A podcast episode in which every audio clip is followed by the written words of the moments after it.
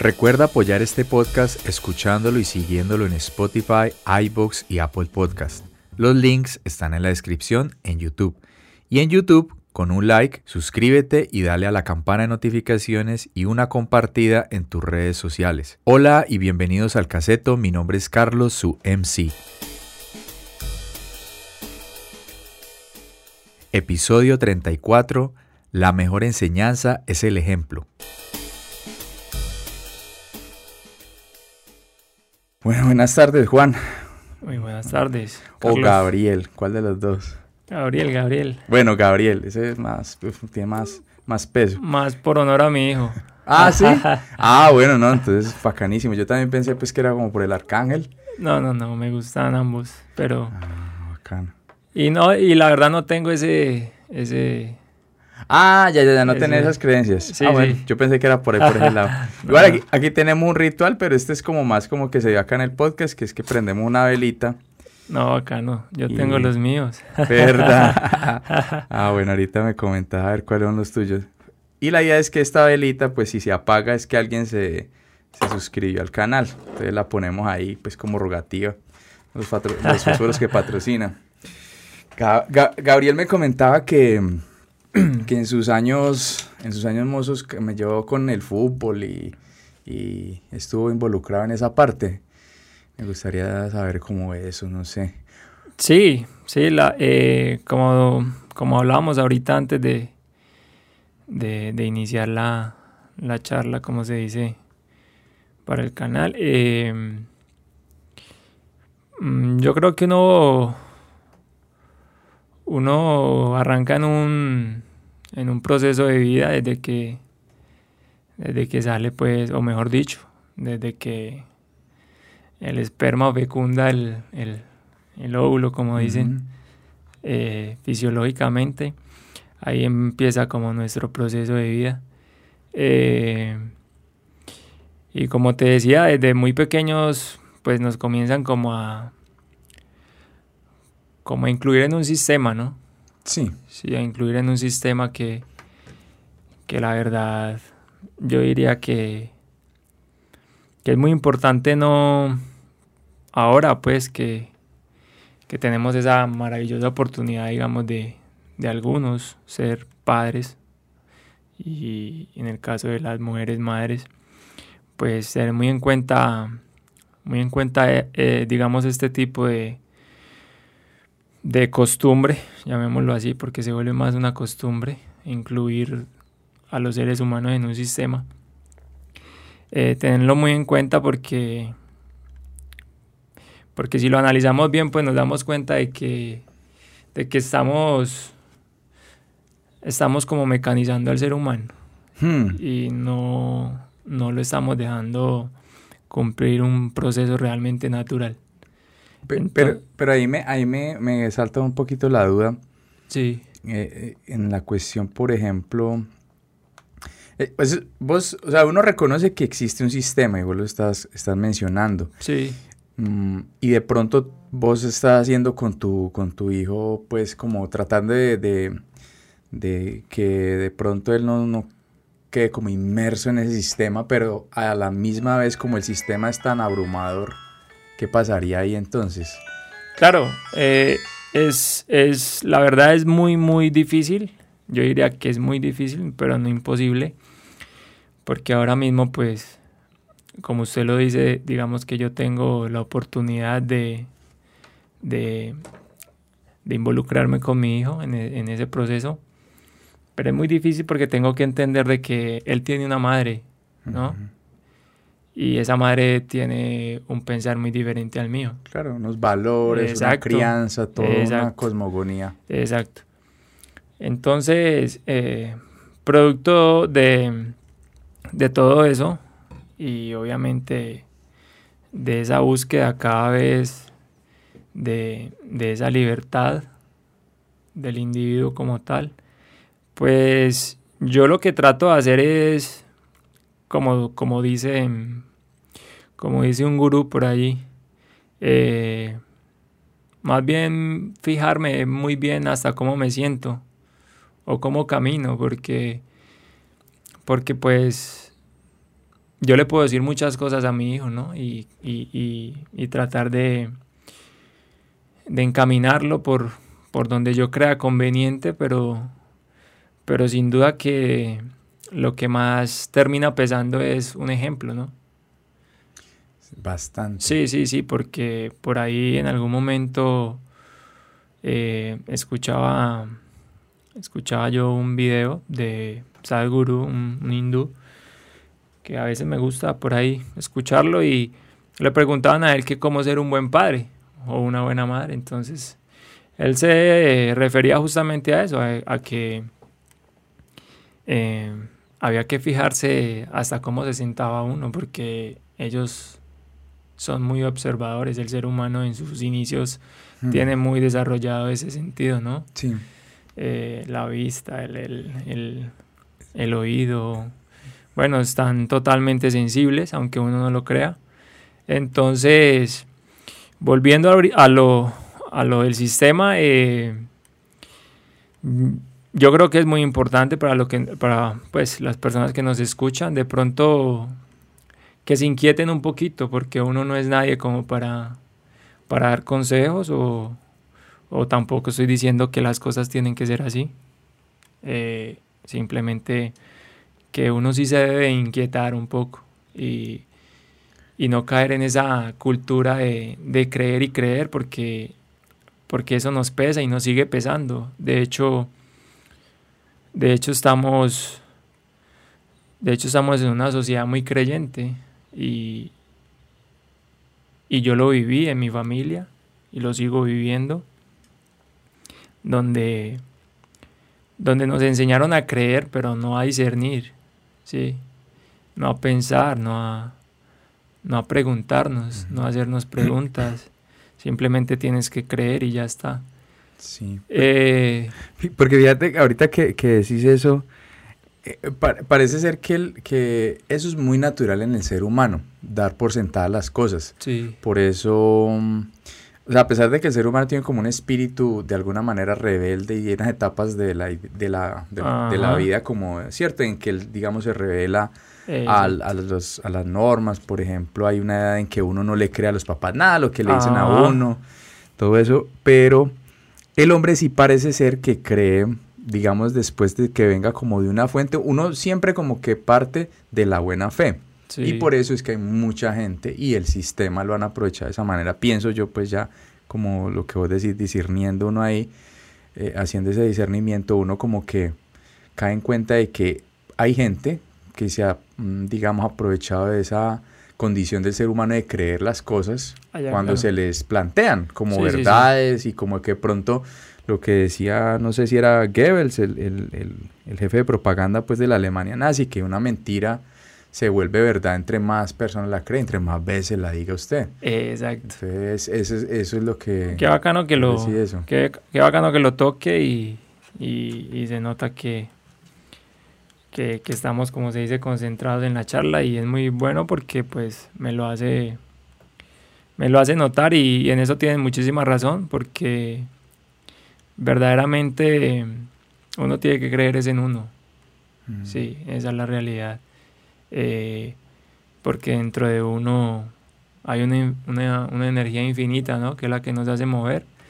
Es esa energía del cosmos que llamo yo y, y, que, y que vaya uno a saber eh, si es Dios, Diosa, como les digo yo a muchos amigos, o si son muchos, o si son solo uno o una. Mm. Eso nadie lo sabe verdaderamente y yo creo que no tiene sentido entrar en ese pues como desgastarse en, una cosa que está no bien últimas porque pues yo sí, yo sí, pues alguna vez hablando con, alguien y, es verdad que, que uno piensa que parece ser que es, que es más, mm, digamos, coherente y como que es más real que exista una entidad superior o varias entidades.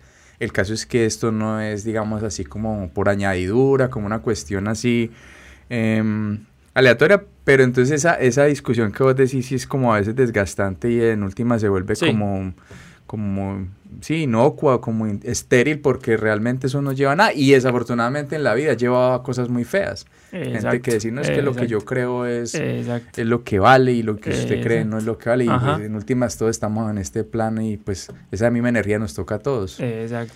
Y, y eso que te referís de pronto hace parte como de una de una, de una dinámica o, una disciplina que vos has empezado a adquirir con los años. Me comentabas ahorita que, que pronto desde muy temprana edad te diste cuenta de unas cosas y de pronto lo cambiaste porque a mí me, a mí me parece muy particular y yo pensaba el otro día que que uno tiene unas fases, como te decía ahorita, y casi mm. todos tenemos esas fases. Muy poca gente se sale como de ese molde, tiene la fortuna de tener como esa capacidad en unas eh, eh, edades tempranas de salirse de, esos esquemas. Ya uno se sale de esos esquemas, por ejemplo, lo que vos decías ahorita de es algo que parece, parece muy, muy superficial para muchos. Podría decir, ay, no, pues que los lácteos. Ah, pues que sí. Pero si uno ve, los lácteos están, están engranados a, un montón de, consorcios, están engranados a una sobreproducción de leche y que empezaron a generar una idea de que es que el, calcio y que los lácteos eran buenos. Pero básicamente, pues no. Entonces uno dice, bacán, uno poder haberse dado cuenta en una etapa temprana y no de pronto más adelante cuando ya no lo han aquejado. Por ejemplo, mi caso particular, yo sufro de, de cálculos eh, renales y gran parte es por la, eh, digamos, sobreexposición a, los lácteos. Entonces, sí, qué bacano uno haber tenido esa, esa posibilidad, pero uno de pronto joven, por lo menos en mi caso, o creo yo pues que muchos tienen esa, esa particularidad que no se dan cuenta de eso, y no ya cuando avanza la edad, cuando vienen las dolencias, cuando aparecen los, los problemas, en cambio vos me contabas que de pronto eso lo hiciste. Entonces, ¿a qué se debió? ¿Cómo, ¿Cómo llegaste a ese punto de decir, uy, esto por acá no es? Sí. Por acá no es. Como le digo, tan joven. Como le digo, son... Eh, cuando usted me hizo la invitación y... Y, y Anderson me, me comentó y me habló un poco de, de, de la, de la actividad que, que se venía o que a la cual me querían pues invitar. Eh, yo lo yo dije que hay muchísimos temas que quisiéramos tocar. De hecho, aquí nos hemos desviado un poco. Eh, pero todo engrana, como dice usted. Todo hace parte de uno. Eh, y aquí nos, pues yo creo que realmente el tiempo se, se vuelve corto. Y, y, justamente estoy aquí más como por, por, el, por un compromiso, porque de corazón quería venir, pero ahora me pudo más el, como se dice, el compromiso porque se presentó una situación, ¿no? Mm, difícil, mm, pues el fallecimiento del padre de, la, de mi sobrinita. Ay, sí, y, y, pues, a ver, ¿por qué, ¿por qué le tocó el tema? Porque yo creo que eso es muy importante porque así sea una, dos, tres personas que nos escuchen, yo, yo sé que eso se puede volver, se puede volver una cadena y las cosas uno las tiene que compartir, ¿sí? Para que, para que haya ese amor, ¿no? Esa cadena de amor que llamo yo. Eh, yo inicié con el proceso de, de la carrera futbolística desde muy pequeño. No tuve escuela, como se dice. No tuve ese proceso de formación técnico. Mm, pero desde muy pequeño lo inicié en mi casa. Mm, pues eran, eran muy escasas en ese tiempo las escuelas de fútbol, por decir que no las habían. Y pues en este pueblo, ¿no? Y, y bueno, mi papá me colocaba asientos en, en, la sala que era muy grande, asientos en fila para ya, yo poder driblar allí con el balón y, y, así me entrenaba. Y le golpeaba a la pared, tiraba el balón, el balón regresaba, bueno, rebotándolo, rebotándolo. Y se puede decir que ahí inició mi proceso, adquirí técnica y, y, comencé como con ese, lo que te decía en un inicio, como con ese sueño. Y bueno, llegó la adolescencia, a los 10 años me, ahí me retraso un poco, me, me ven jugar y, y me invitan a jugar con un equipo y entonces ahí comienzo ya como a ser parte de un grupo. A la edad de los 14 años, pues ya en un, con ese mismo equipo que me, que me invitan a jugar, eh, me ve jugar un, un empresario del Atlético Nacional y pues ahí, como se dice coloquialmente o técnicamente, pues me ficha. Entonces ahí arranca, arranca ese proceso o esa etapa que fue maravillosa. Mm, comencé la etapa con, con, este club y seguido de eso entro a, a conocer toda esa parte eh, técnica y científica que le han, que le han incorporado al fútbol. Entonces, eh, comienzo a ser parte de, ese grupo donde, donde tienes psicólogos, donde tienes nutricionistas, donde tienes médicos generales, donde tienes eh, motivadores, preparadores físicos, bueno, un equipo grandioso y de todos comienza uno a aprender. Ah, ya. Entonces eh, me comenzó a, fascinar demasiado esa parte de, la salud, del cuerpo, cómo, cómo funciona y, y, comencé a entender de que, de que el cuerpo tiene tres bases y ideales y fundamentales y que hay que entrenarlas y trabajarlas. Eso es una realidad. Eh, más allá de que el que lo quiera creer o no, es, un, algo real. Mm. Eh, y esas tres cosas son la mente, hay que trabajarla, hay que entrenarla, eh, el espíritu, igual, y el cuerpo, igual. Entonces, tú puedes tener un cuerpo muy, muy esbelto y muy bien trabajado, pero si no hay un espíritu o una cabeza bien preparada, no, estás, estás cojo. Sí, y eso, eso pues de pronto hace uno como, pues parece frase cliché, pero yo creo que hoy en día tiene una, pues yo hoy en día lo veo como muy relevante y desafortunadamente uno también ve que, que la gente pues como que eso ahí le viene. Uno dice, pues yo creo que los griegos estaban adelantados a, la época y esa gente, pues la base de la cultura occidental es, es esa gente y uno dice, hace tanto tiempo esa gente llegará a, todas esas conceptualizaciones, pues, ¿cierto? Y, en frases tan cortas o en conceptos tan mm. pequeños englobar tan, tan, cosas tan, tan grandes. Sí. Y, a veces uno lo vería como, como de una manera como muy superficial, pero esa frase, por ejemplo, mente sana en cuerpo sano, es brutalísima. porque, porque lo que vos decís en este momento, o sea, hay mucha gente que, pues, digamos que el empaque, ah, sí, a, los estándares comerciales de consumo, de hipersexualidad, de hiper... Eh, pues, de, por ejemplo, las redes que todo el tiempo te están boleando esa vaina. Entonces esa persona aparentemente pues está bien, ¿cierto? Se, se, mete en ese sistema. Sin embargo, por ejemplo, se puede, pues es, lo más seguro que esa gente a nivel interno, la parte espiritual y la parte mental, prácticamente no. Y bueno, de pronto, en últimas, cuando esa gente empieza a decaer, empiezan a adquirir un montón de comportamientos que pueden, en últimas, perjudicar a otras personas, porque se ha habido, han habido casos de, de mucha gente que tiene como un estilo de vida a partir de su, de su empaque, pero a largo plazo llega a la otra, que es como eso es como un reemplazo, ¿cierto? O sea, yo, eso sí ya pasó. Entonces esas personas entran en una decadencia rarísima, entran en unas... Eh, auto, en unas, eh, pues como en unos comportamientos autodestructivos, empiezan a drogarse, a tratar mal al uno, a tratar mal al otro, bueno, tanta cosa y uno dice, mire dónde está el espíritu, donde hubieran cultivado un espíritu, una mente, no les hubiera dado tan duro eso y de pronto hasta no fijarían que su única manera de, sobrevivir en el mundo es, ser un empaque, andar ahí en la calle eh, eh, y que toda la gente diga, esa persona es súper bien, pero en últimas, como dice el cuento, la protección va por dentro. Claro, por eso te tocaba el tema mm, de los hijos y de los seres humanos en sus inicios,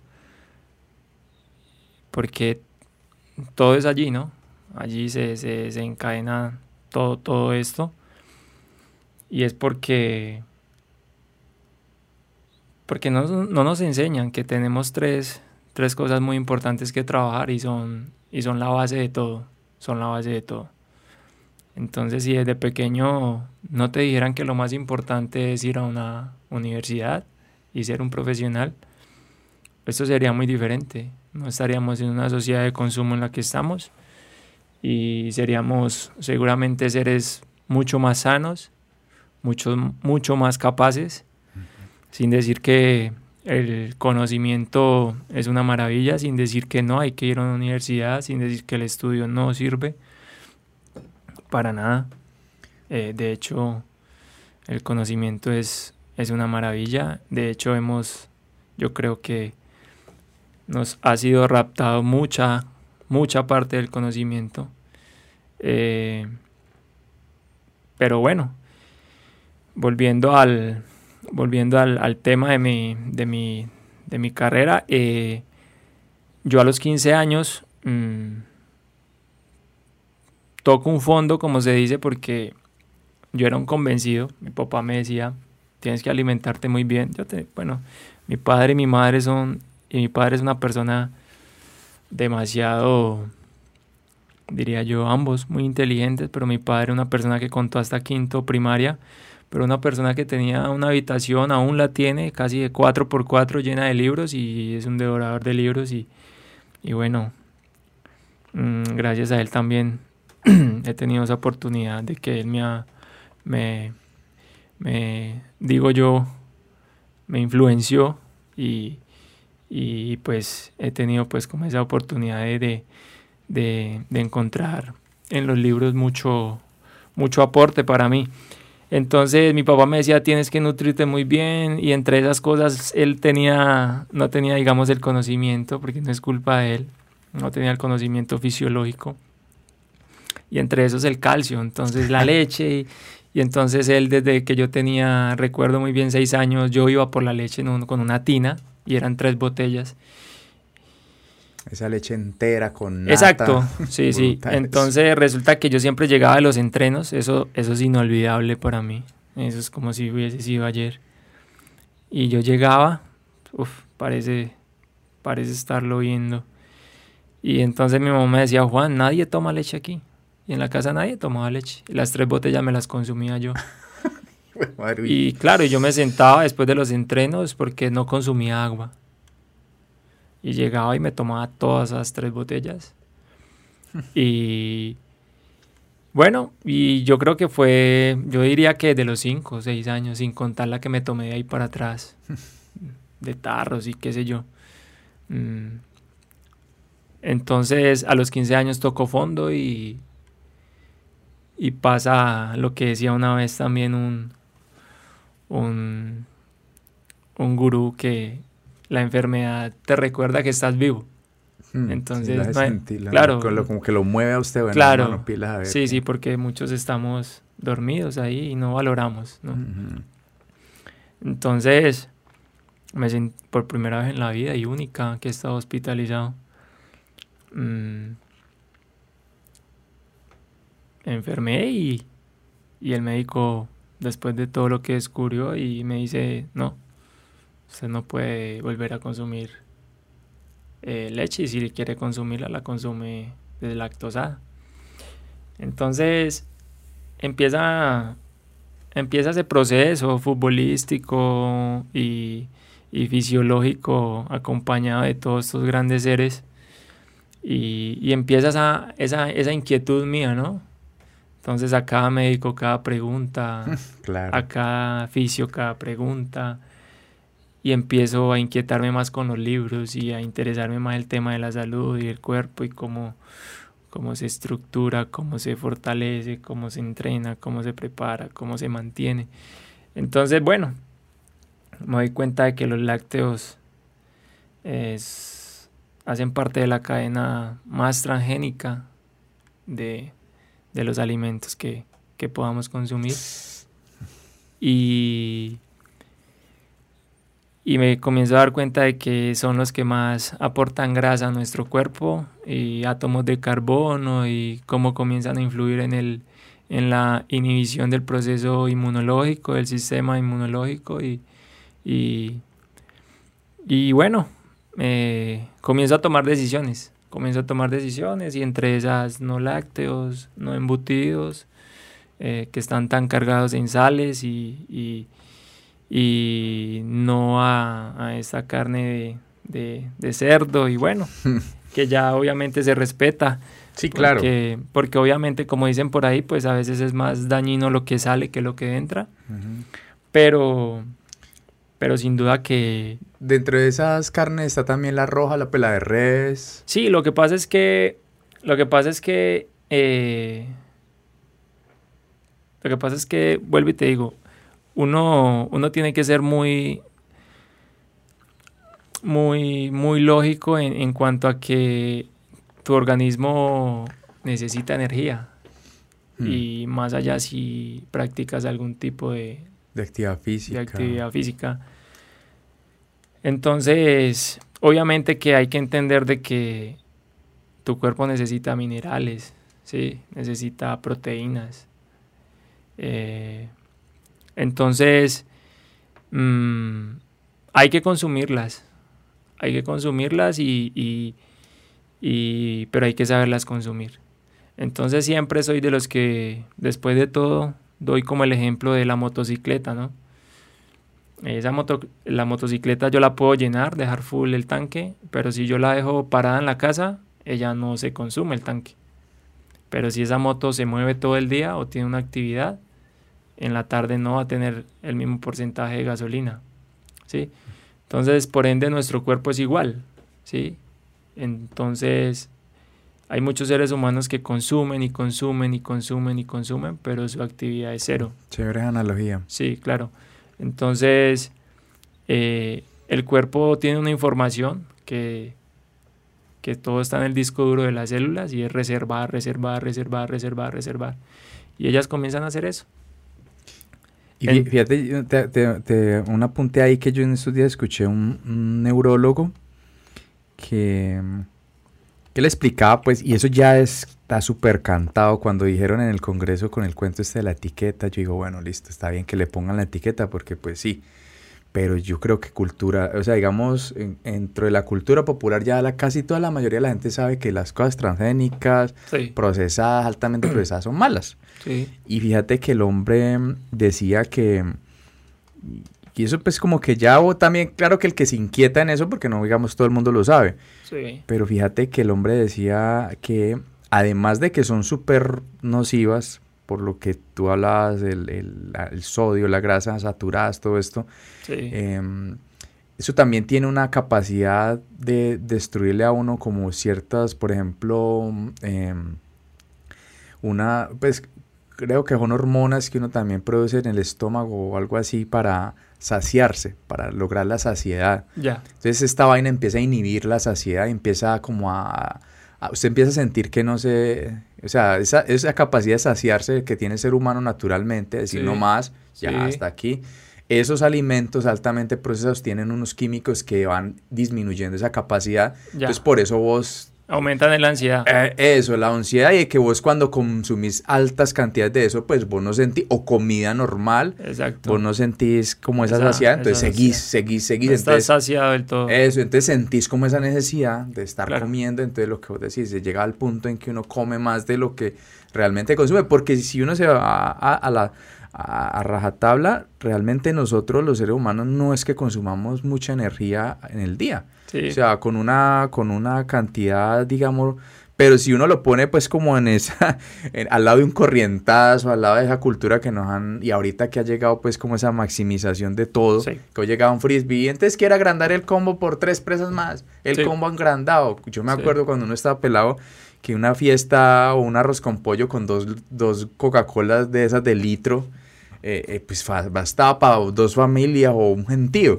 Hoy en día es esa ese porrón de 3 litros y eso vuela en cuestión de nada. una persona se toma un litro de Coca-Cola prácticamente hoy en día, entonces como que la gente ha ido subiéndole a la porción. Entonces muy interesante eso que vos decís, que, que verdad uno a veces consume demasiado, demasiado y no hace nada como no hace un gasto. No hace un gasto de todo lo que, de todo lo que ingiere. Y, y, ahí, y ahí eso empata con, con algo que leía yo en algún libro de medicina alguna vez y, y se ponían unos porcentajes, hacían un círculo, no sé si has visto esa gráfica donde hacen un círculo y Entonces le ponen, ese círculo es un 100% y digamos a la mitad del círculo le ponen alimentación, a, al otro, al, un 30% le ponen eh, eh, vicios, ejemplo, o actividad física. Bueno, el caso era que ahí representaban, y lo más importante que te voy a decir es que en ese círculo eh, el porcentaje para la salud del cuerpo, el porcentaje de ejercicio era del 10%. Y es real. Yo lo, yo lo he comprobado y es real. Yo puedo decir de que una persona eh, con solo aprender a alimentarse, el ejercicio que tiene que realizar es mínimo. Sí. Todo, eh, todo, es por acá. Exacto. Y muestra de ello es nuestros antepasados. Mi abuela no hacía ejercicio, murió de 95. Mi tía igual pero esa gente no tuvo los alimentos transgénicos que tenemos nosotros ahora. No tuvo esos supuestos lujos que llaman ahora de poder ir a un centro comercial y comerse un, pollo helado. un helado, una Coca-Cola, eh, supuestos lujos que, que los incluyó el sistema y la sociedad, pero en realidad no son lujos, es un atentado contra la salud. Y, y bueno, eh, usted nombraba algo muy importante ahora y es el tema de, la, de las ansiedades y todo esto. Y no lo quería dejar pasar porque, porque ese entrenamiento, cuando te hablaba de esas tres cosas, eh, ese proceso con los niños es muy importante. Vuelvo ahí porque son ellos, sin duda que son ellos los que más nos deben de preocupar. Eh, si a nosotros desde pequeños nos enseñaran a manejar las emociones, eso sería muy diferente. Muy diferente. Porque, porque nosotros llegamos al mundo, obviamente, por un, por un proceso natural de, de digamos, de, de empalme o de unión de hombre-mujer. Pero más allá, quien nos lleva a eso es una emoción a, ese, a esa unión con esa persona. ¿sí? Mm, a diferencia pues, de los otros mamíferos, pues somos los únicos que partimos desde allí. Partimos desde ahí porque somos, la verdad yo me atrevería a decir que somos 100% viscerales. Y, y yo, yo ahora lo único que puedo decir es que si uno aprende a manejar sus emociones, uno tiene éxito en la vida. Es cierto. Sí, en todo, en todos los sentidos, porque, porque decirte que, que tú vas por la calle y pasas por el parque central principal de la Unión Valle y vas en tu moto, en tu auto o simplemente caminando o en tu bicicleta y te dejas seducir por ese olor de las comidas rápidas que no puedo decirlo. es una locura. Claro, claro, yo no puedo negarlo. Ese, para mí es uno de los mejores olores. Merde, si uno para un, un, ¿qué? como un buen aporte ahí para la salud de los que vienen en la unión, que si, si, quieren mejorar sus su, condiciones de salud, no pasen por el parque. Total. Eh, pero es, a eso es lo que voy yo, o sea, no se trata de no pasar por el parque. De ser capaz de pasar y no caer en, Exacto. Entonces, eh, es el tema emocional, es el tema emocional, entonces si esa cabeza está preparada, no se va a dejar engañar por el, por el, por esa emoción del momento, me, lo, me quiero comer el perro ahora mismo, ¿sí? Entonces, eh, eso pasa con todo, eso pasa con los vicios, pasa en el mismo tema de pareja, somos emocionales, yo se lo decía una vez a una amiga, no me puedes decir que aún, aún así tengas tu pareja y la ames, eh, me vengas a decir que no ves pasar un tipo y vas a decir que, guapo está, porque eso nos pasa a todos. No, no, eso es, eso es normal. pues muy ingenuo. Pues, Exacto, decir que no. Sí, es como esos esquemas que le ha montado a uno, pues, de que la, claro. no, eso pasa, sí, sí, una realidad. exacto.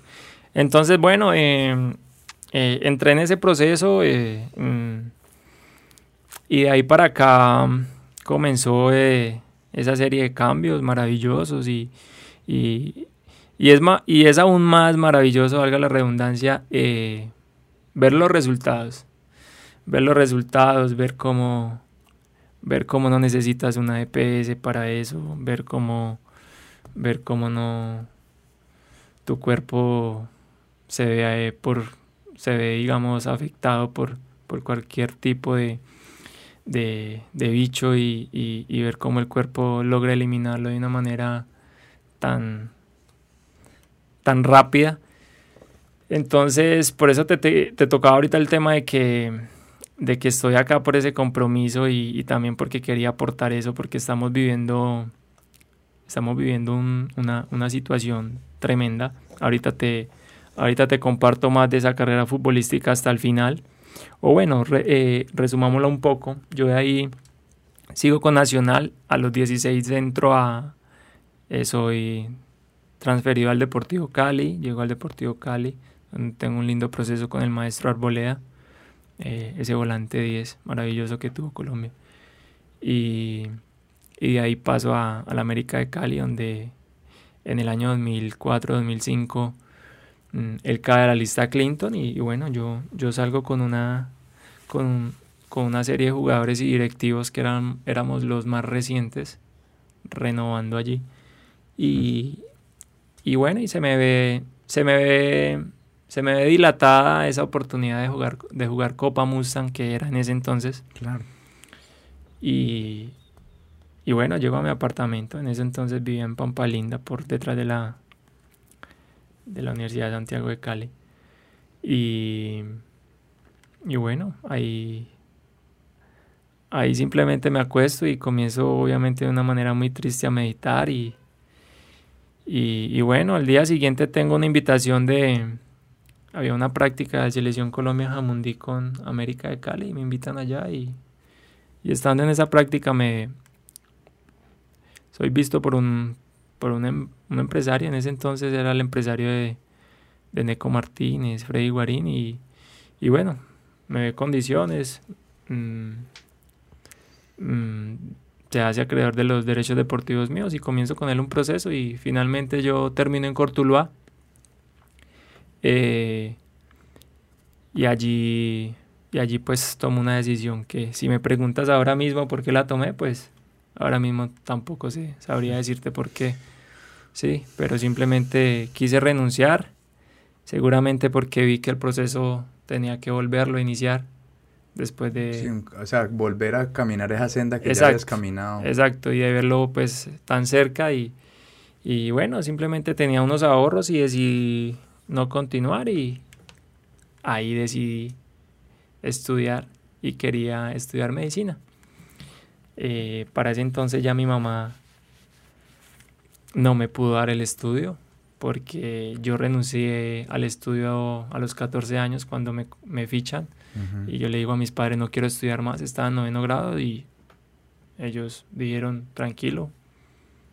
Pero tomaste la decisión del fútbol. Claro, y ellos me apoyaron y me fui. Sin embargo, en, en lo futbolístico siempre le exigen a uno terminar su estudio y yo terminé el bachillerato y bueno, lo pude terminar. Pero ya a la edad de los 20 renuncio y con mis ahorros decido estudiar y, no me dio sino para un técnico. ¿sí? Entonces entré a un técnico de salud oral y ahí tengo la oportunidad de entrar ya a un laboratorio muy grande y, y ahí se me presentó la oportunidad de poder estudiar más y, y, estudié, me enfoqué más en el tema dental y tuve la oportunidad de de estudiar eh, la ortopedia funcional para, para niños. Y bueno, en eso, en eso puedo decir que, lo, que es lo que hago. Y, y a partir de ahí me comenzó obviamente mucho más a, a, interesar el tema del cuerpo, de la salud, de cómo, de, de, lo que te decía ahorita, de cómo funciona, cómo se puede, cómo se puede mejorar esa calidad de vida tanto física, mental y, y espiritual. Y, y entonces llegamos al punto por el cual te decía ahorita que, que quería tocarlo y aportarlo porque, porque llegué hasta acá. Por eso pensé obviamente en llamarte y decirte no, no puedo, dejémoslo para otro día. Eh, le dije a, la, a mi hermana y a la niña que, que, que dejáramos todo para allá viajar mañana. Eh, pero pues el padre de la niña muere, digo yo, no quisiera entrar como en ese tema de, de juzgar, eh, pero muere, muere por una, muere por una serie de, de cosas mal hechas, por una serie de cosas eh, de una sociedad corrupta en la que estamos y, y en la, y, una serie de cosas en la que yo, yo quisiera decirle a la gente que, que ya debemos despertar, hermano. Debemos despertar porque, porque en el 2019 por allá en, en, un, en, un, en un estado, llamémoslo así, pueblo, ciudad, de, de este continente asiático, revienta un supuesto bicho, ¿no? Y y a partir de ahí hacen el juego total los medios de comunicación, que anteriormente eran, eran como el quinto o el cuarto poder en el mundo, pero ahora me doy cuenta que son, si no son el número uno, son el dos o el tres, que le llaman poder mediático. Y donde en cada la frase que usted decía ahorita, donde los noticieros una mentira la vuelven verdad. ¿sí? Entonces, entramos a, una experiencia que yo simplemente la quise aprovechar y la sigo aprovechando porque no me olvido de ese primer día que llego a la casa de mi padre y de mi madre porque no soy una persona, no me considero un televidente, eh, soy, soy escéptico a ese tipo de, cosas eh, porque la verdad es que no me informan y no me aportan nada eh, y llego y ellos prendieron, tenían el televisor encendido y simplemente veo como este señor, eh, que se dice llamar presidente, pues dice simplemente que, que no, que tenían que prepararse para, para todo lo que se venía y, y pues yo simplemente le digo a mi papá y a mi mamá que lo mejor que pueden hacer es desconectar el televisor y, y, y que, y que en realidad no va a pasar nada.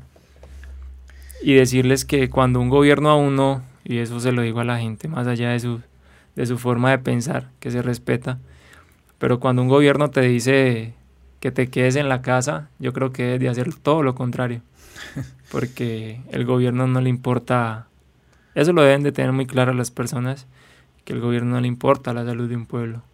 En eso estamos, en eso yo estoy muy seguro y como desde un inicio lo dije, si le importa tanto, ¿por qué no cerró la industria de tabaco y alcohol en lugar de mm. mandar a la gente a las casas a consumir más tabaco, más, alcohol, por el tipo de ansiedad que generan las noticias? Y eso, desencadena en otras cosas, tragedias familiares, violencia Y la sigue generando. es brutal. la sigue generando. De hecho, pues la que se presenta ahora en mi casa es esa, en mi hogar es esa. Eh, porque este hombre este hombre, como muchos, estaba en su casa con una, afección respiratoria que curiosamente todavía sigo, sigo sin, sin tener certeza de ello, porque en mí hay muchas dudas, hay muchísimas dudas, porque curiosamente la gripe desapareció. La gripa común. Claro, y por lo regular todos los años en casi todos los países. esa sí es la temporada. Tenemos gripes estacionales y por lo menos una o dos veces en el año. Hmm. Y en los países de en los países con estaciones aún más. Entonces, eh, las infecciones respiratorias, si tú analizas, siempre han sido un dolor de cabeza y han estado. Entonces, eh, lo curioso de, todo esto es que siempre vamos a volver a lo que te decía ahorita, mente, alma y cuerpo. Si no estás preparado, te vas a ver afectado. Entonces cuando recibes todo este tipo de noticias, yo simplemente digo que todo lo que estamos viviendo, porque hay gente que está enfermando y hay gente que está muriendo, yo me atrevería a decir que es más por un tipo de efecto placebo a la inversa para en contra de, la salud del, ser humano producto de toda esta serie de noticias eh, mal humoradas y mal dirigidas. Eh, y yo diría también que no me importa, como se dice, no me importa eh, todas las sensaciones que pueda levantar, pero yo sí digo que la medicina tiene mucho que pagar en esto, porque sé que ellos no tienen del todo la culpa, porque ellos también son víctimas y víctimas de un juego, pero, pero creo que, que uno como profesional de la salud debe, debe cuestionar todo y no regirse a un vademéculo, a, un, a una teoría, y porque lo he vivido en el campo de los dientes, lo he vivido y llevo 12 años ya y sé que sé que la teoría te dice una cosa, pero la práctica es otra en, en total. Entonces, él como muchos estaba en su casa pasando ese tipo de resfriado, afección respiratoria. Y él con su mujer en, que tiene en su, en su momento toman la decisión de que, de que mejor se iba para el hospital. Y, y es curioso ver cómo la gente que entra a un hospital comienza a complicar en lugar de mejorar. Es raro, eso es algo muy particular. Sí, sí. Y, y otra pregunta que me genero y me sigo generando como tantas, que no entiendo por qué 10 pacientes que son sometidos a un proceso de intubación tienen que morir 9, por no decir que mueren los 10. Y la respuesta mía es que si yo frito 10 huevos y se me queman 9 es porque algo estoy haciendo mal. Entonces, en esto la medicina tiene que decir mucho y lo sabemos. Y es que no hay personal capacitado para esto. Va, yo creo que la cosa va por ahí. Va por ahí, exacto. Y, ahí es cuando de pronto yo a ellos los libro de toda culpa. Hmm. Pero, pero, eh, yo creo que ya es suficiente. Ya es suficiente. Eh, y hay que, ojalá que toda esta, serie de víctimas eh, sirva para eso es triste ver cómo muchos siguen dormidos incluso. Y, es más triste aún ver cómo, cómo, la gente corre desesperada por un puesto para una vacuna, creyendo que es la salvación. Una vacuna que no tiene para mí los, los, argumentos necesarios. Y, bueno, eh, más aún, digo yo, eh, es ver cómo es ver cómo sigue, o sea, cómo sigue la gente, digamos, no buscando respuestas lógicas, sino esperando una ayuda, quizás de una divinidad o en el peor caso del gobierno. Un gobierno que, que, que sí tiene toda la culpa, porque Sabemos que los gobiernos les encanta estar comiendo del montón y, se, dejan, se dejan untar la mano, como se dice coloquialmente, y, y las cifras mal manejadas, en este caso también los periodistas digo que tienen que pagar y pagar muy caro por la desinformación. Y, me recuerda mucho un libro de, de cardiología que leí en algún momento donde, donde usted mismo, si quiere, lo puede, lo puede, lo puede buscar. Ahora que terminemos la entrevista, lo puede buscar para que, para que lo compruebe. No, y los que están ahí escuchando el podcast también Exacto. esa info. Eh, pueden buscar cuál es la, la causa de muerte número uno en el mundo. Desde, yo podría decirles que si quieren, desde el 2010 para acá. Y esa causa de muerte número uno en el mundo es el infarto de miocardio. ¿sí? Mm. Es una enfermedad totalmente silenciosa. Que ahora mismo te puede fulminar allí sentado. Si uno está bien, pum, Exacto. cuando pum, Exacto. fue. Y, y la produce la sal, el tabaco, el azúcar, el alcohol y la inactividad física y una muy mala alimentación. Entonces, ese libro de cardiología decía que era la causa de muerte número uno en el mundo y se lleva 7,4 millones de personas Mm. en el mundo al año. Al año. El supuesto bicho, para todos aquellos que viven todavía consternados y creyendo, vamos para tres años del primer supuesto brote y no llevamos más de 3 millones de personas muertas. Que si haces una breve división te daría como un millón por año. Mm. donde la influenza mata más, donde el dengue hemorrágico mata aún mucho más gente y donde, Colom- y donde en Colombia tenemos alrededor de 4 o 6 niños a diario de hambre que mueren y los medios de comunicación no aparecen. No, es que, es que lo que vos decís es, eh, es, es cierto en el sentido, por ejemplo, de que se, se juntaron un montón de cosas. Se juntó la necesidad de un gobierno inoperante. O sea, es que eso como que le cayó ani- a- como anillo al dedo a los, a los gobiernos, digámoslo así, pues como, Claro. como que no, no estaban haciendo bien las cosas.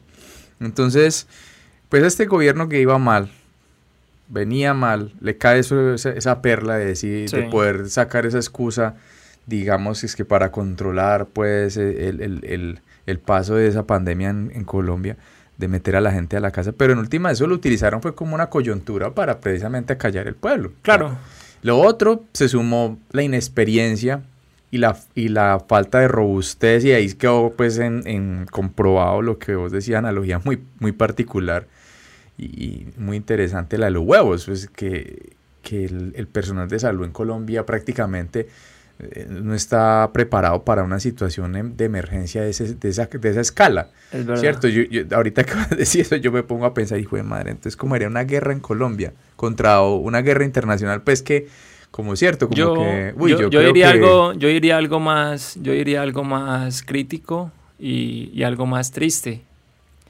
Y es que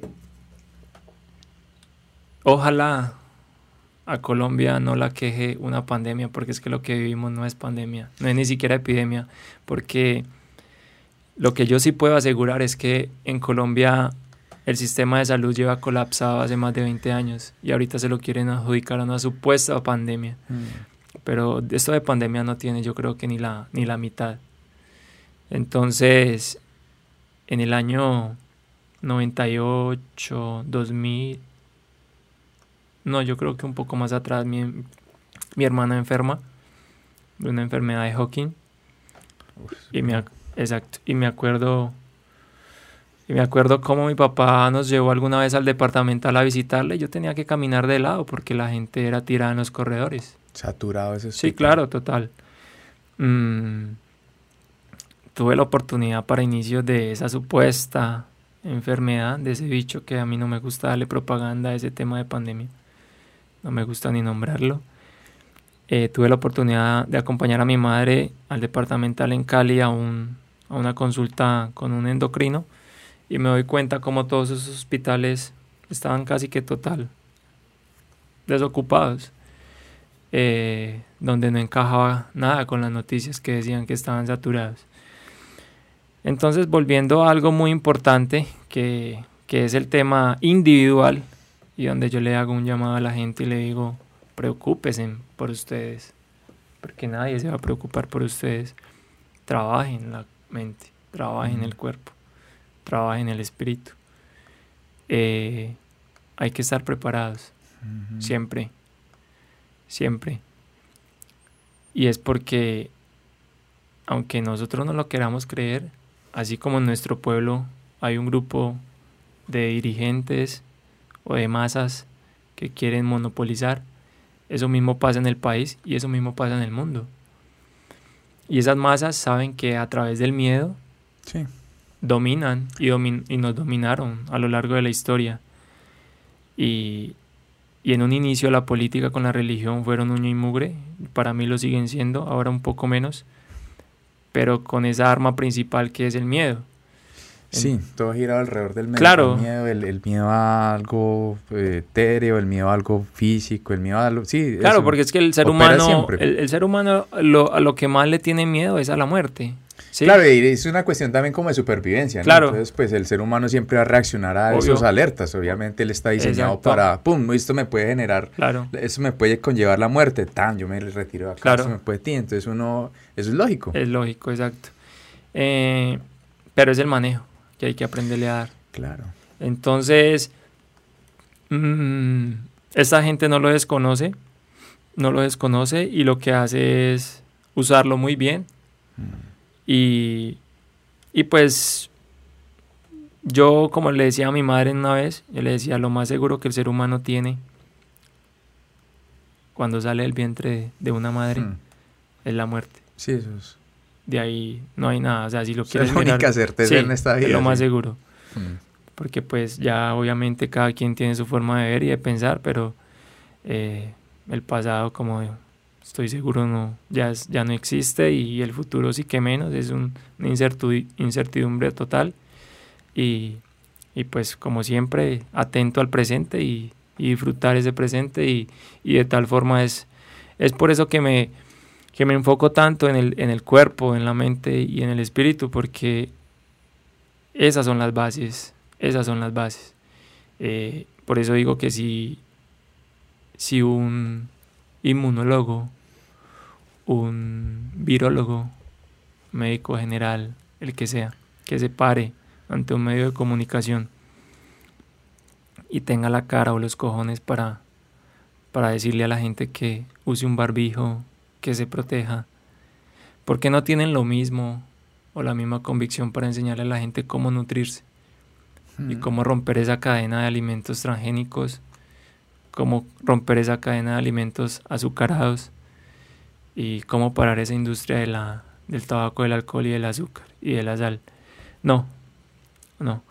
Pero en verdad el problema no es ni siquiera las industrias, es el problema de educación. Sí, claro. Problemas de educación. Es, de educación y, y, ahorita ese fue una de las cosas que me faltó como hacer en ese, en ese compendio de, de cosas que salieron mal y que están saliendo mal pues obviamente también una enfermedad nueva, por decirlo así, una población mal alimentada. O sea, eso se juntó, pues todo es una tormenta perfecta, todas las condiciones para una tormenta perfecta. Y me parece muy interesante lo que vos decís en cuestión de, de, de, ese, de ese desarrollo individual. Porque es que, desafortunadamente, yo lo veo así. Nosotros, los colombianos, hemos aprendido a, a ser individualistas en lo que no debemos ser individualistas y hacer colectivos en lo que no debemos ser colectivos. Y lo que vos decís tiene mucha razón. Somos colectivos creyéndole a un run run colectivo. Sí.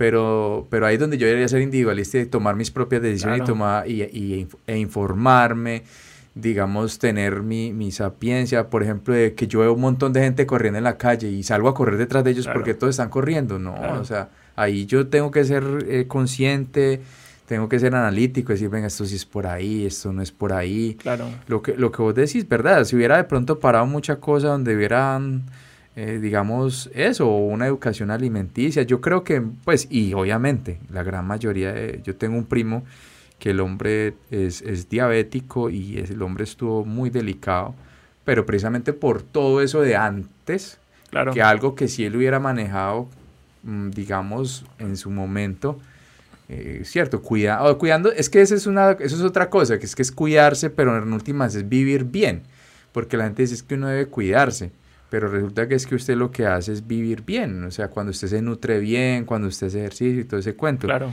Y el hombre prácticamente ese tipo de cosas, una, una cultura pues de una alimentación mala y todo ese cuento, todos esos hábitos dañinos fue lo que casi lo llevó allá. Claro. Entonces uno, uno dice, ahí es donde está la responsabilidad y como ese compromiso con uno mismo. Claro, es que, mm, a ver, eh, yo quiero hacer algo referente para dejarlo ahí ya, el tema de la, de la noticia, porque ojalá lo escuche alguien que esté en el medio periodístico o esté estudiando. El poder de la noticia es increíble. Yo ahora mismo puedo dejar una víbora debajo de, esa silla donde estás. Y si no te informo, tú puedes pasar ahí dos, tres horas y sencillamente estás tranquilo. Pero si ahora mismo yo te digo que debajo de ti hay una víbora, Claro. Yo creo que usted no sabe dónde... Yo creo que te pegas del techo. Sí, claro, uno ya dice, bueno, ¿Cierto? ¿cómo hago para moverme? ¿Qué? Entonces, eh, uno tiene que entender, volvemos a la emoción, entender de que cuando somos emocionales 100%, que somos la gran mayoría, debemos entender lo importante que es la capacidad para informar, lo importante que es saber informar, lo importante que es saber llegar. Llegarle a la gente. Claro, y saber entender de que somos individuos y todos no tenemos la misma capacidad de aceptación y de recepción Y de procesamiento de las cosas. y de procesamiento de la información que nos llegue. Entonces, eso está como le decía alguna vez a mi hermana, que el ser humano no puede ser tan imprudente y menos el profesional que estudia para informar. De decirle a la persona que tiene una uña levantada, decirle a esa persona que él conoció un fulano que murió por una infección de una uña levantada. no es cierto, eso es terrorífico. Claro, ¿Cómo le decir claro, ¿cómo lo va? O- No, pues imagínate el grave estrés que le genera. Y además, ay, no, no, no, una locura. No, no, no. Entonces, yo te puedo asegurar algo, que si esta información hubiese sido manejada diferente, Mm, nosotros no tendríamos, yo diría que ni siquiera un muerto de los que tenemos ahora. mm. Porque yo me atrevería a decir que gran parte de las personas que murió o que ha muerto y que sigue muriendo es producto de un miedo, Sí, de un mal manejo del miedo. Incluso si tú entras a un libro de, de neurología, te das cuenta que una mala noticia te puede tumbar el sistema inmunológico al piso en segundos. Hmm, sí, es, Sí. es impresionante. Es impresionante lo que hace. Mm. Entonces, eh, volviendo a lo de ahora, para dejar eso allí, volviendo al tema de- de- del individuo, yo creo que hace, hace, hace unos días vivimos una situación, una situación de, de caos también, por el tema de las protestas, donde yo fui partícipe de la marcha pacífica aquí en la Unión, la primera vez, y, y donde nunca estuve de acuerdo con todo esto desde muy pequeño. Lo hice simplemente por por sentirme cooperante y por y por sentirme también un poco maniatado de no poder ir como se dice a, a- y espero no lo tomen como a mal pero eso es como cuando tú no puedes ir y, y meterle la cachetada a la persona que te ofende o te hace el daño, por no decir que ir, ir y tirar la, la piedra, que no tiene sentido, no tiene sentido esto. Pero todo es producto de una causa y efecto, o lo que muchos llaman karma, ¿sí? Algunas religiones. Pero se nos olvida que hay unas leyes naturales que nosotros no podemos romper y, es, y son esas, esa ley, esa ley de, de acción, eso es karma, acción. Ya Sí. tú verás si lo, lo tomas para bien o lo tomas para mal. Entonces, muchos decían, muchos decían porque, ¿por qué esos rebeldes hacen eso? O sea, ¿por Es qué? que rebeldes. Sí, exacto, porque, o vándalos, ¿por qué hacen esto? O porque tienen que dañar el, el, el, el almacén, porque tienen que cerrar las vías, porque, bueno, todo este sinnúmero de, de situaciones que se presentaron. Eh, pero uno sabe que eso es producto de, eso es producto de una represión de un gobierno a lo largo de muchos años. Sí, o sea, eh, las, las... Ahorita que pues, uno, uno cada que escucha a otras personas hablar sobre un tema, por eso es... O sea, a veces parece repetitivo, pero como vos decías, y, y empieza uno como a, a entrarse acá y uno a analizar, y ha sido muy bacana la, la charla contigo porque, pues, no sé, me, me ha empezado a abrir un montón de... Uno empieza a teorizar y empieza a procesar lo que Claro. ahorita, discernir. Sí, Y, y entonces tú decías que, digamos, estuviste en las protestas por una cuestión como de, de cierto, de, de, de- ver como que es el, el- el momento en que puede uno, digamos, eh, a pesar de que no estuviste de acuerdo con eso en algún momento de tu vida y dijiste en un momento, Claro. yo me tengo que vincular por eso. Es una forma de manifestarme, mi inconformidad. El inconformismo.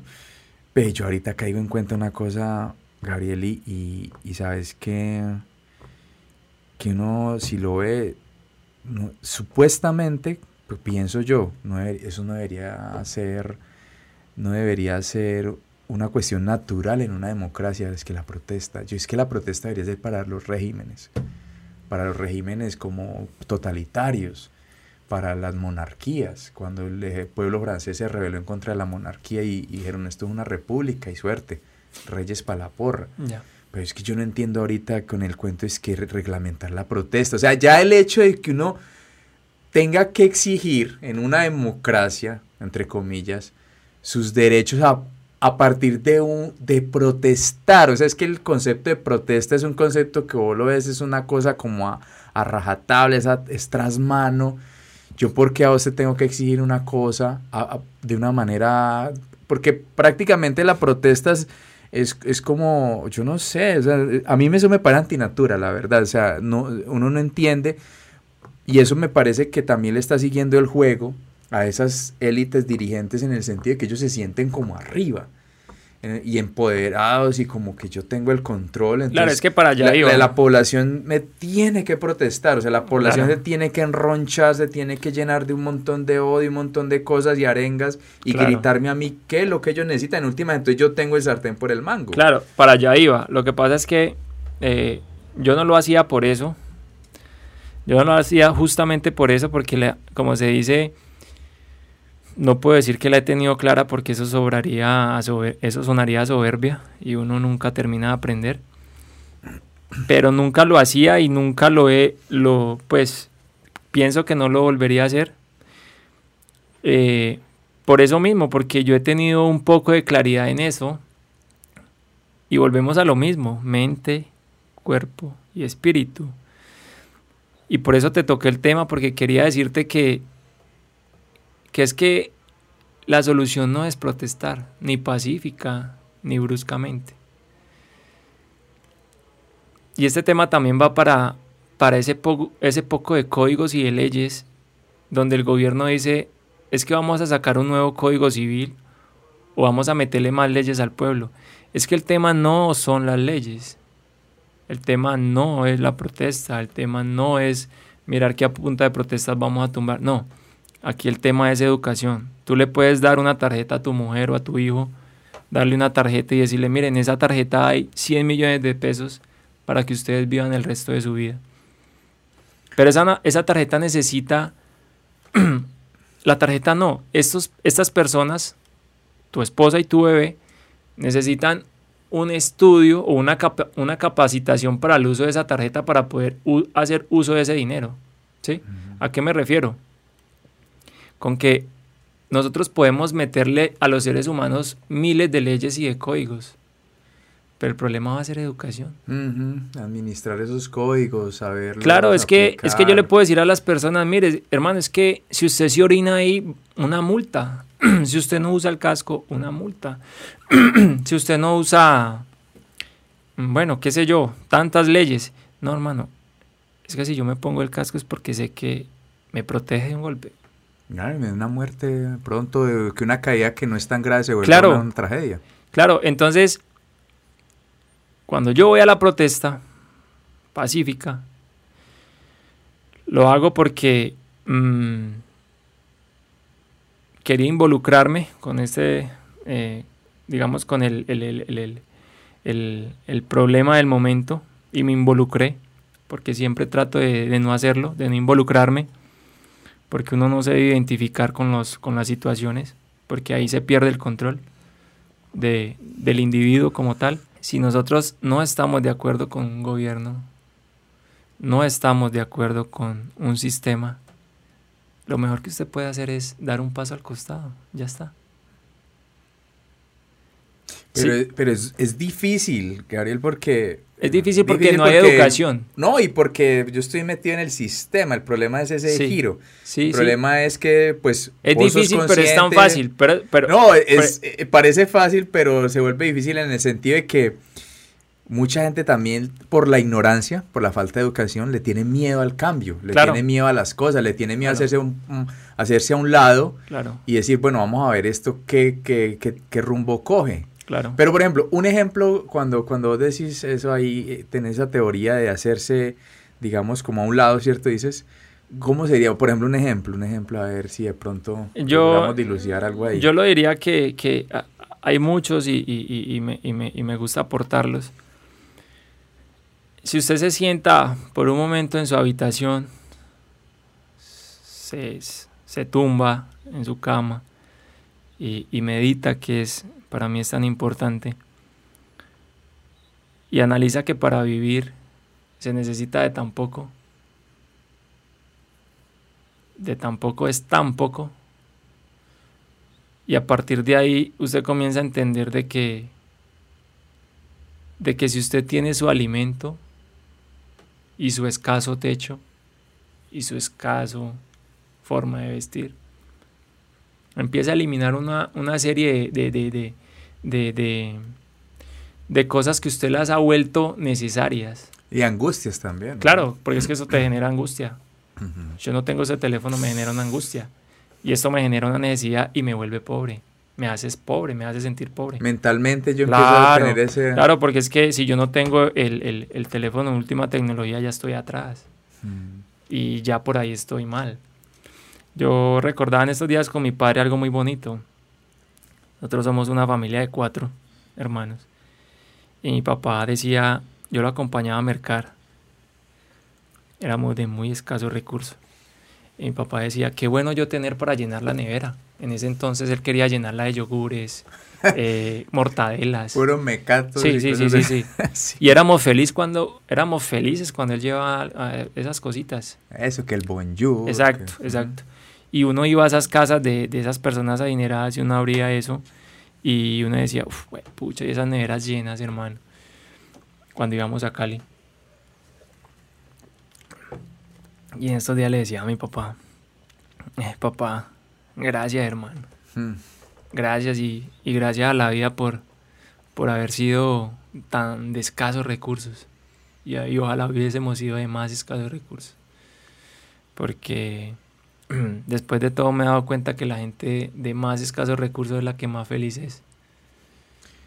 Y, y eso lo dice un, y eso lo dice un, no, ni siquiera lo digo yo, lo dice la Universidad de Harvard que hace un estudio en el, en el año 2018, y donde se da cuenta que del 100% de la población, el 80% de las personas, perdón, el, el del 100% de las personas que se, se suicidaban, ese 80%, creo que el 90% eran personas de alto recurso. Sí. Y es por eso mismo, porque, porque, porque usted me decía cómo hacer para eso. No, y es simplemente comenzar a, cuando estés tumbado en tu habitación, comenzar a, a, a callar tu mente, porque tu mente te bombardea. Todo el día te está bombardeando de necesidades, de situaciones de cosas futuras que no existen, de cosas pasadas, y simplemente te, te hacen ir del momento, del momento real. Mm, ahora mismo estoy acá y, y, estoy acá. Mi cabeza no ha estado en otro lado, por más que con la situación que se está presentando. Por rato se me ha tratado de ir para allá, pero, pero así somos, como para darte ejemplo de ello. Entonces yo voy en, yo voy en el auto voy con mi familia, pero mi cabeza está quizás con la con la que salgo por ahí meter la canita, ¿cierto? Sí. eso pasa. Oiga, y, y, lo que vos decís es muy cierto. Nosotros, a partir de todas esas convenciones sociales, de, de lo que hablamos ahorita, ese sistema, empezamos a engalletarnos de una manera la vida tan impresionante, a, generar un montón de angustias y es a partir de todas esas cosas. Claro. Porque de pronto una, lo que vos decís es un ejemplo muy, muy, muy particular y, y bacano que, que, cierto, o sea, usted tiene una vida hecha, usted eligió en algún momento, claro. tuvo la capacidad de decirle a esta persona, bueno, vamos a hacer algo, ¿cierto? Vamos a estar juntos. Pero después de eso, a pesar de que vos tomaste esa decisión, pues la idea era que la tomaras dentro de tus cinco sentidos, bien comprometido. Sí. Pero a pesar de que te comprometiste en ese, cuento, más adelante empieza a, la, la, la, a divergerle el pensamiento. Lo que pasa es que uno no puede, lo, lo, que pasa es que uno no puede prometer nada. Cierto. Sí, sí, sí, no, tú no puedes prometer nada. Eh, yo hoy tenía una cita con vos tipo dos y media y se presentó una situación que, hmm. que no estaba en la agenda, ¿sí? Eh, y no soy de eso, no soy de agenda. Anteriormente llegaba la noche, me pasó, me pasó. Llegaba la noche y yo en lugar de meditar y de callar mi mente, simplemente estaba ya organizando cómo iba a ser desde que me levantaba y que venía todo el día. El día siguiente. Sí. Después pude entender de que cuando usted entiende que nada de esto le pertenece, eh, ahí comienza usted a liberarse y a soltar una serie de cargas inútiles. Anoche yo podía, tenía la oportunidad de compartir con tres amigos, porque muy poco lo hago, pero compartía con ellos una comida. Entonces, eh, yo compartía con ellos anoche y, y son, bueno, son dos personas también que ahora están muy, muy, muy bien, son adineradas.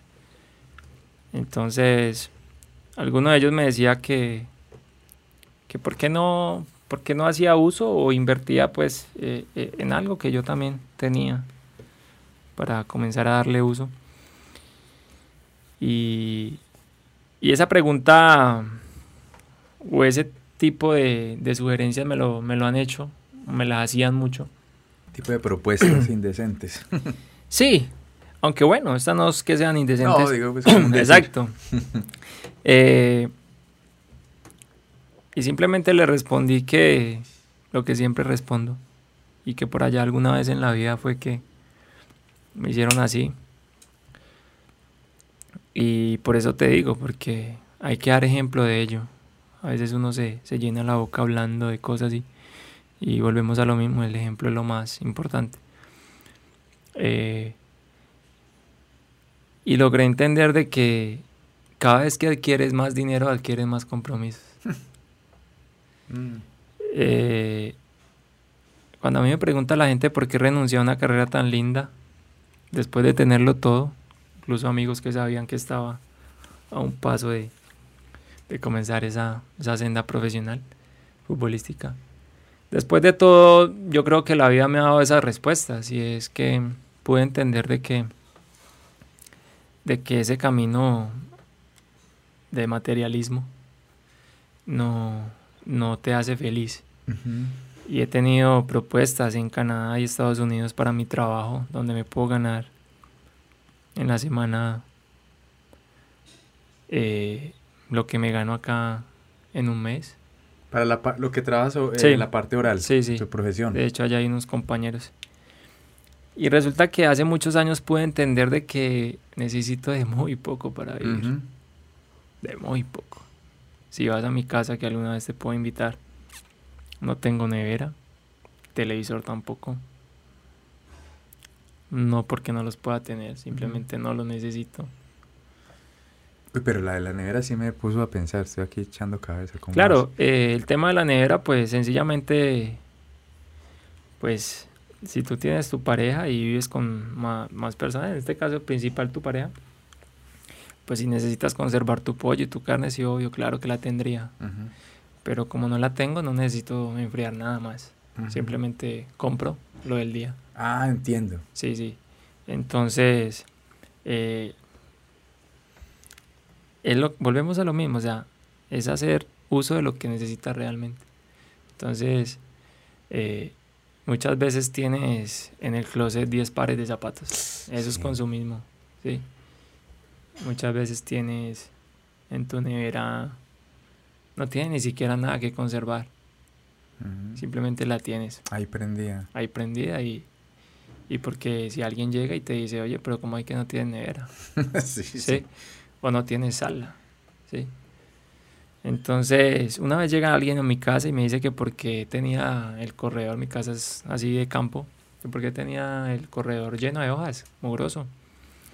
Yo le dije, no, lo tengo así simplemente pues porque es mi casa y no me incomoda. es que la gente Sí. son todas esas eh, convenciones sociales. Claro, y son cosas muy pequeñas, pero que si usted las analiza, gran parte, gran parte de ello encaja con una lectura muy bonita que yo creo que debo tener por acá.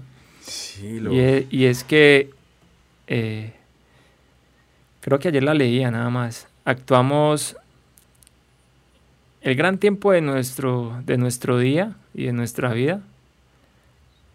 Actuamos siempre desde el punto de vista social, pero no desde el punto de vista esencial. Sí, siempre es como respondiendo a esas convenciones sociales. Sí, claro, porque si usted analiza... Todo es como en función de los demás en ciertas siempre, partes. Siempre hay una dualidad. Y la gente siempre, pues lo que vos decías, de pronto la situación que tenías anoche con, con estos conocidos tuyos que, que siempre la gente lo trata de... de, Pues sí, hay gente que lo quiere a uno y todo y uno no va a negar eso, ¿cierto? Se preocupan por uno y quisieran pues que uno estuviera igual de pronto de bien a ellos, pero la gente igual sí em, tiene como esa esta de, de transgredir y siempre, y, y, desafortunadamente eso es lo que hace que el, que el resto, o que muchos juguemos ese juego, de, de, yo hago esto Exacto. por, pero no me doy cuenta que no lo hago por mí, como decías, por el individuo, por mí, eso, y, o lo esencial, sino por, por responder a, a este, entonces tengo que tener esto, y que vos decías también ahorita, eso le empieza a generar unas cargas emocionales y, y cuánta gente no hace tantas cosas, tantas locuras, peladitos haciendo esto porque es que el celular que tengo no es el, entonces el pelado ya dice, no, pues a mí me toca, me pongo a robar, o la niña que entonces se prostituye, dice, yo, yo, yo ahorita...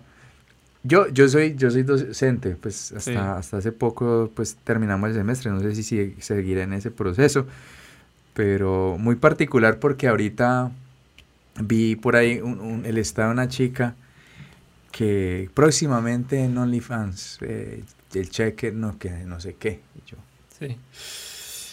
yo sí, yo sí tenía ciertas sospechas. Yo decía, bueno, esta persona de pronto, si eso pasa, no me va a extrañar.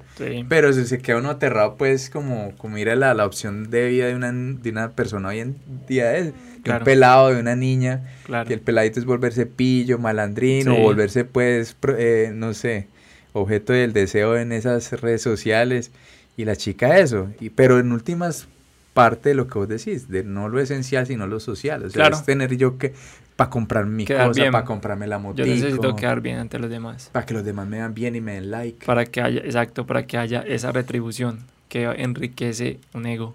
Eh, que eso en última no es nada, eso, eso nada. No, es nada, pero es, es mucho. ¿Qué no es nada? El ego. Claro. O sea, el ego, eso, eso, a mí me lleva a hacer un montón de estupideces, de cosas ridículas que, y lo estoy haciendo por otros, pero en última es la respuesta de otros. El ego básicamente es una, uy, no, no, eso es una sí, sí, sí. sí, sí. Eso es como, como lo decíamos ayer. Va el hombre por la calle y, y empieza una chica muy linda, muy linda, y le dice, le empieza a piropear, y él no, como si nada. Sí, no, no, no, no, no, no me voy a dejar, como se dice, no va a ser el, el, más guapo. El difícil. Sí. Y resulta que va, va el esencial, así, muestran la imagen y se le sale la otra dualidad por acá. Uy, mamacita, linda. Sí, sí, porque tenemos esa parte, esa, siempre tenemos ese tipo de identidades, no tenemos una. Sí, claro, la dualidad, el ser humano no es eh, pero ese es, eso es lo lindo y ahí sobre eso es que hay que trabajar y, es maravilloso. Es mm. maravilloso porque, porque, por eso te decía que hay muchos temas en los que podemos hablar y, uno de esos es el tema de la liberación. Eh, yo creo que todo nace ahí. Cuando tú te liberas, eh, ahí es cuando haces ese paso al costado y te liberas del sistema. Ejemplo de ello fue cuando inició todo esto yo salí, yo seguí mi vida totalmente normal. Eso fue caótico, hermano. Yo aquí me puedo quedar hablando días, hermano. Y lo más caótico de todo fue, fue que a mí me dijeran que a tu bebé no lo puedes ver. ¿Sí? Tu bebé no lo puedes ver porque obviamente no vivo con él.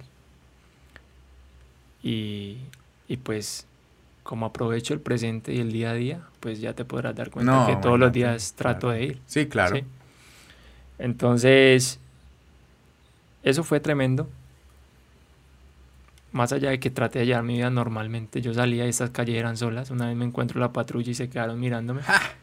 Eso te ¿cómo hiciste? Claro. Pues, no, no, normal. O sea, era tanta la... O sea, yo andaba con tanta, como se dice, llamémoslo imponencia, hermano. Determinación. Sí, o sea, tan libre. Yo decía, a mí no me importa, hermano.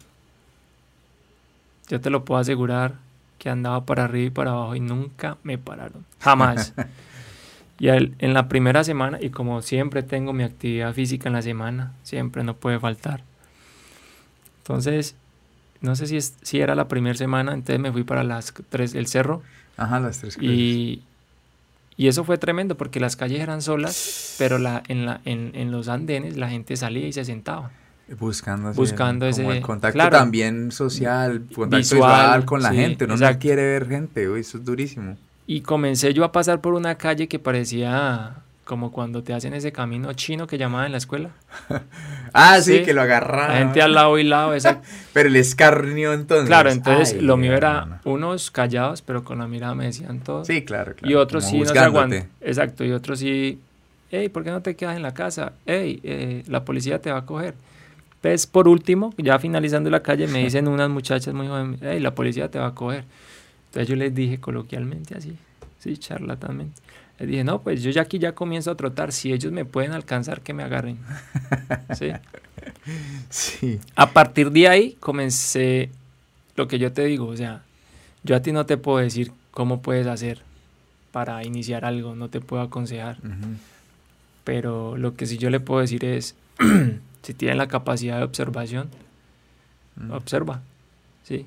Y usted puede ver, digamos, mi forma de actuar, mi forma de vivir y a partir de ahí, ¿sí? Y eso es lo que yo he hecho, observar, observar y observar. Porque, como se lo decía una vez a la abuela del niño, yo sé que mi padre y mi madre, aun siendo tan buenos padres para mí, tienen sus cosas malas. Claro, todo. Que no puedo tomar como ejemplo. exacto. Sí, uno toma lo mejor de cada ser humano. exacto. Entonces, eh, ¿por qué lo hacía y por qué lo hice? Porque había libertad en mí. La libertad mía no depende de si tú me dices quédate encerrado o puedes salir. No, no, no, no. El ser humano es libre por naturaleza. Y a mí nadie me va a imponer nada. Cuando aprendes a liberarte, te descargas de muchas cosas. Y una de las cosas más importantes es liberarte de, de esa necesidad material. Y a partir de ahí todo llega. Sí. Sí, todo llega, todo llega. Sí, eso, es como, como ese dicho que, que, es muy, muy popular en la cuestión de las apuestas y en, en, esa cuestión de las loterías y todas esas vainas que tienen que ver con el azar. Que el que juega por, por necesidad pierde por obligación. Sí, es verdad. Como cuando usted arranca un emprendimiento, una cosa y usted desea tanto y le mete, pero es como una cuestión hasta mezquina. Sí, sí, Es que yo aquí tengo es que conseguir y tal, y eso como que es por añadidura que usted va a ir, le va a ir mal. Cuando usted hace las cosas como de una manera muy libre, muy natural, las cosas fluyen y sin pretensiones de nada y todo. Claro, y eso pasa, eso pasa, volvemos a lo de ahora, a lo que estamos viviendo. Y yo lo digo para esa gente que está en ese proceso de, de en el proceso profesional de cualquier de cualquier actividad, de cualquier profesión. Eh, yo me atrevería a decir que de los de 100 médicos, doctores que hay, el 90% estudian para que les digan doctor, para tener un rango social o hmm. simplemente para tener un, un, un, poder adquisitivo. Sí, un estatus en la sociedad. Y ese otro 10% está legalmente por vocación. Y, y, todo redunda en algo, hermano. Alguna vez mi abuela me decía, y es muy real, es, es muy real. Nosotros estamos aquí por amor y la vida se da por amor. La vida en general, la vida de la planta, la vida todo, del todo, todo. lo mueve. Eso es una cosa creadora. Exacto, eso es una eso es una concepción del amor. Sí. Y todos los problemas de este mundo radican en la falta de amor. Hmm. Si usted los analiza... Amor propio, amor al prójimo. Sí, si usted los analiza, es eso. Porque, porque el amor se enfocó, valga, digamos, ponerle ese, ese, ese nombre, aunque yo no diría, toda la gente va es por dinero. Hmm. Porque eso está desde pequeño, es que por eso volvemos a lo que yo les decía tan importante desde pequeño. Porque a mí nunca se me olvida y lo sigo escuchando por ahí. No, es que lo, tú tienes que prepararte. Porque tú tienes que ser alguien en la vida. Y esas palabras son, son tan pesadas, tan pesadas, porque es que desde el mismo momento en que ese esperma fecunda ese óvulo, ya usted es alguien. Desde ese mismo momento de la, de la concepción, ahí ya eres alguien. Ya estás ganando. Cuando puedes salir de esa bolsa del vientre de la madre, aún estás más ganado. Porque ya eres partícipe de, este, de esta vida, de esta actividad que es la vida. Y, de ahí para allá todo es ganancia, hermano. Todo, todo. Y si yo me pongo a analizar, si yo me pongo a analizar, todo el conocimiento y esa poca sabiduría, yo la vine a ganar. Fue con mi experiencia de vida, ni siquiera con el estudio. Claro, claro, la vida es la que le, pues la que le da a uno esas, esas lesiones, las lesiones de vida que llama a uno. Claro, entonces Nada, hermano, el... Estar como muy alerta a esas lesiones de vida. El problema es que mucha gente le pasa... Es, es, más, con esto, con esto, y pues sí se volvió un poquito que vaina redundante la, charla alrededor de esa cuestión, pero, pero yo alguna, en algún momento pensé, bueno, vamos a ver qué queda después de este violinazo que le pegaron a la humanidad.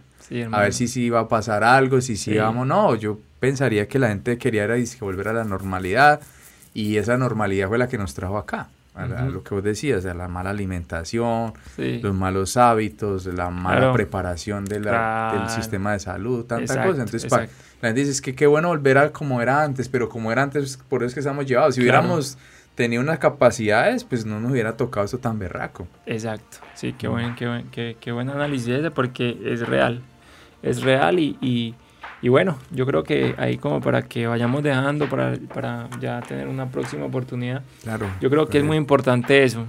Eh, eh, decirle a la gente que el problema es uno. Sí, todo parte de uno. El problema es uno. El problema no es el vecino, el hermano, la pareja, el vecino, el novio, la novia, el amigo, el gobierno, la empresa. No, es usted. Es usted, hermano. Y, y, a partir de ahí, si lo ponen en función, en práctica, se darán cuenta de que sí. Eh, bueno, y... Muchas gracias, Gabriel. Bueno, ahí lo dejamos y... Por esa máxima, esperemos, como decís, que no sea la primera y última. Sí, sí, no. Tengamos otra charla de Estaré encantado porque... Ponemos otro tema ahí bien particular para que le votemos, que votemos corriente. Qué bueno, hágale hermano, yo muy encantado de la invitación y bueno, esperemos a ver en una próxima poder compartir más. Gracias. Si llegaran hasta esta parte del episodio, de nuevo mil y mil gracias por haber escuchado El Caseto. Hasta el próximo capítulo.